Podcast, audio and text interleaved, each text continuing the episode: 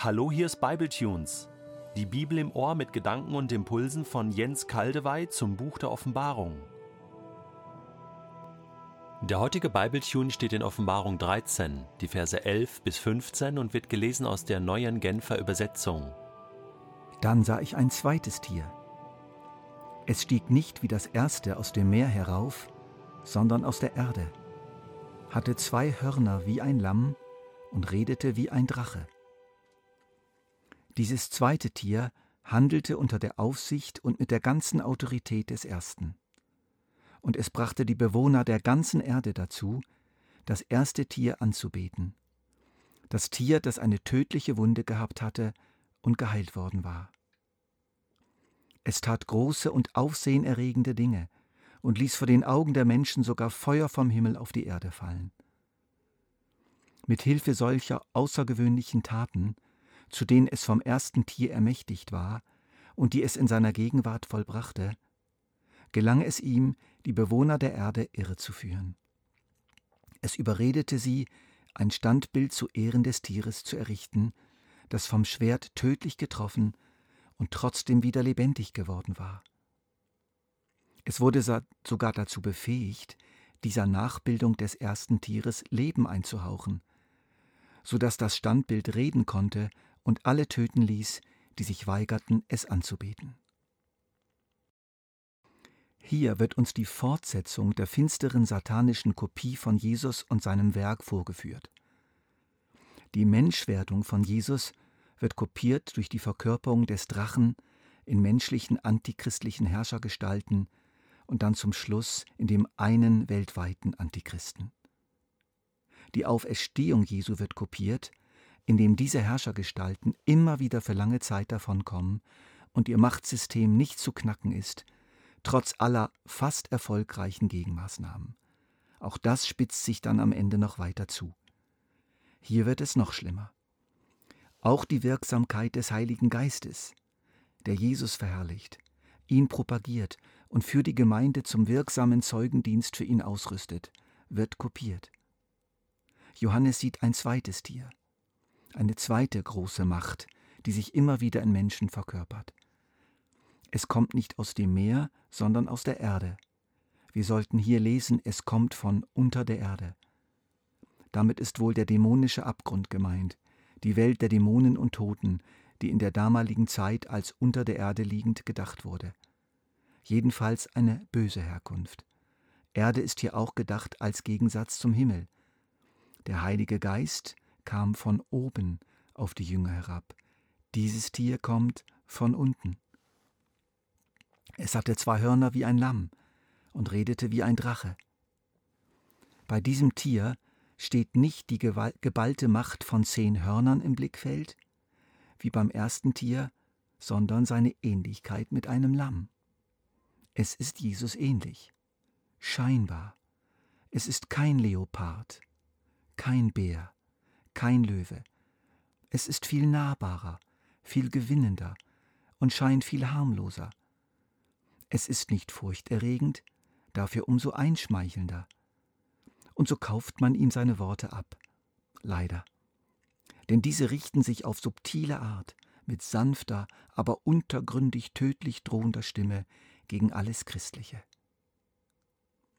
Jesus in seiner Endzeitrede gebraucht für diese Menschen den Begriff falsche Propheten. Sie verführen. Durch seine Methoden, seine Sprache, die Kunstfertigkeit seiner Argumente und beeindruckende Demonstrationen bringt es die Menschen dazu, die herrschende antichristliche Macht zu verehren. Es überredet sie, überall Bilder des Herrschers aufzuhängen, überall Statuen aufzustellen. Nichts anderes als Personenkult, wird hier beschrieben. Dann lesen wir, dass es sogar dazu befähigt wurde, der Nachbildung des ersten Tieres Leben einzuhauchen. Wir können hier an die sorgfältig orchestrierten Kaiserkultfeiern des römischen Reiches denken, bei denen mittels Weihrauchschwaden, viel Alkohol und berauschender Musik tatsächlich oft der Eindruck entstand, das kaiserliche Bild bewege sich. Wir müssen hier wirklich auch an so etwas wie Massenpsychosen denken. Es gibt antike Berichte von Wundern und Heilungen, die während der massenpsychologisch wirksamen Kultfeiern geschahen. Es ist auch ein Hinweis auf die Macht des bewegten Bildes heute, Film und Fernsehen.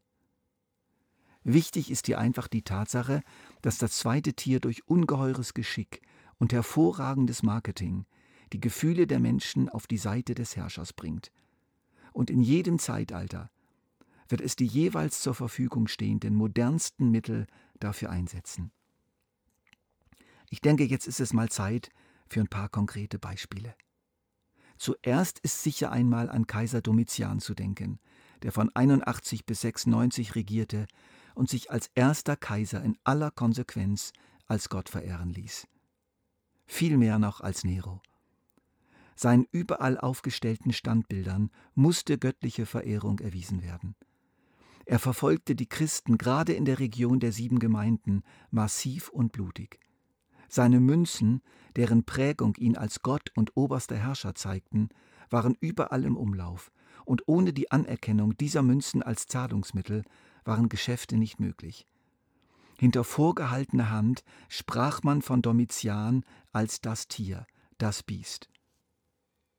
Adolf Hitler, viel später, war ebenfalls eine Verkörperung des Drachen. Er war zu seiner Zeit das Tier. Und sein Propagandaminister, Josef Goebbels, war das zweite Tier. Goebbels verstand es, durch seine Reden und die Gleichschaltung der Medien und die intensive Nutzung des Films, den Führer zu verherrlichen und die Stimmung im ganzen Land zu verändern. Der Personenkult in Nordkorea ist nichts anderes als das, was wir hier beschrieben finden. Die ungeheure Macht der Medien in Russland, die ein ganzes Volk dazu bringen, die Politik seines, Herrschers zu bejahen, wiederum eine Wirksamkeit des zweiten Tieres im Auftrag des ersten. Aber auch die stetig anwachsende Flut einer Literatur im Westen, die in völliger Selbstverständlichkeit eine gottlose Evolution, eine gottlose Ethik, eine gottlose Lebensgestaltung mit schönen Bildern und klugen Worten vermarktet, ist Werk des zweiten Tieres. Das zweite Tier tritt uns manchmal verborgen entgegen, es wirkt verborgen in den Redaktionen und Verlagen und Filmstudios. Manchmal ist es auch recht sichtbar, wie in der Person Josef Goebbels und so mancher späterer wortgewandter Ideologen der rechten und der linken Szene, der sozialistischen oder kapitalistischen Weltanschauung. Und immer wieder tritt es als Lamm auf, nicht als Drache. Ich hoffe, dass es deutlich geworden ist. Das erste Tier und das zweite Tier gibt es längst. Immer wieder war es da und immer wieder wird es kommen. Doch eines Tages werden diese beiden Tiere so sichtbar werden und so konkret wie niemals zuvor. Alles wird sich zuspitzen in der Person eines Herrschers über die ganze Welt, eines Antichristen, der die ganze politische Welt dominieren wird. An seiner Seite werden sich die besten Werbefachleute befinden, und wohl auch eine Person, die ähnlich wie Goebbels weltweit alle Medien unter ihre Kontrolle bringt und dazu nutzt, die Gehirne der Menschen global zu waschen.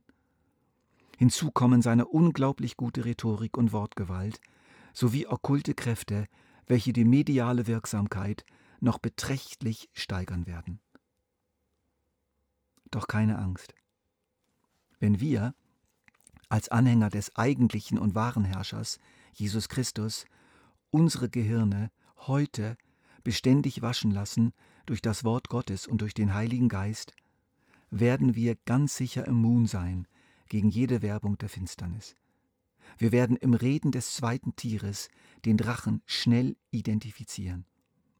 Wir werden den Mut aufbringen können, Nein zum Tier zu sagen, uns nicht vor den Standbildern zu beugen, in welcher Gestalt sie auch immer aufgestellt sein mögen dann werden zwar viele von uns getötet werden, aber dann werden wir statt der satanischen Kopie das Original sehen, den echten und wahren Herrscher des Himmels und der Erde, und dies nicht mit Angst und Schrecken, sondern mit überschäumender Freude.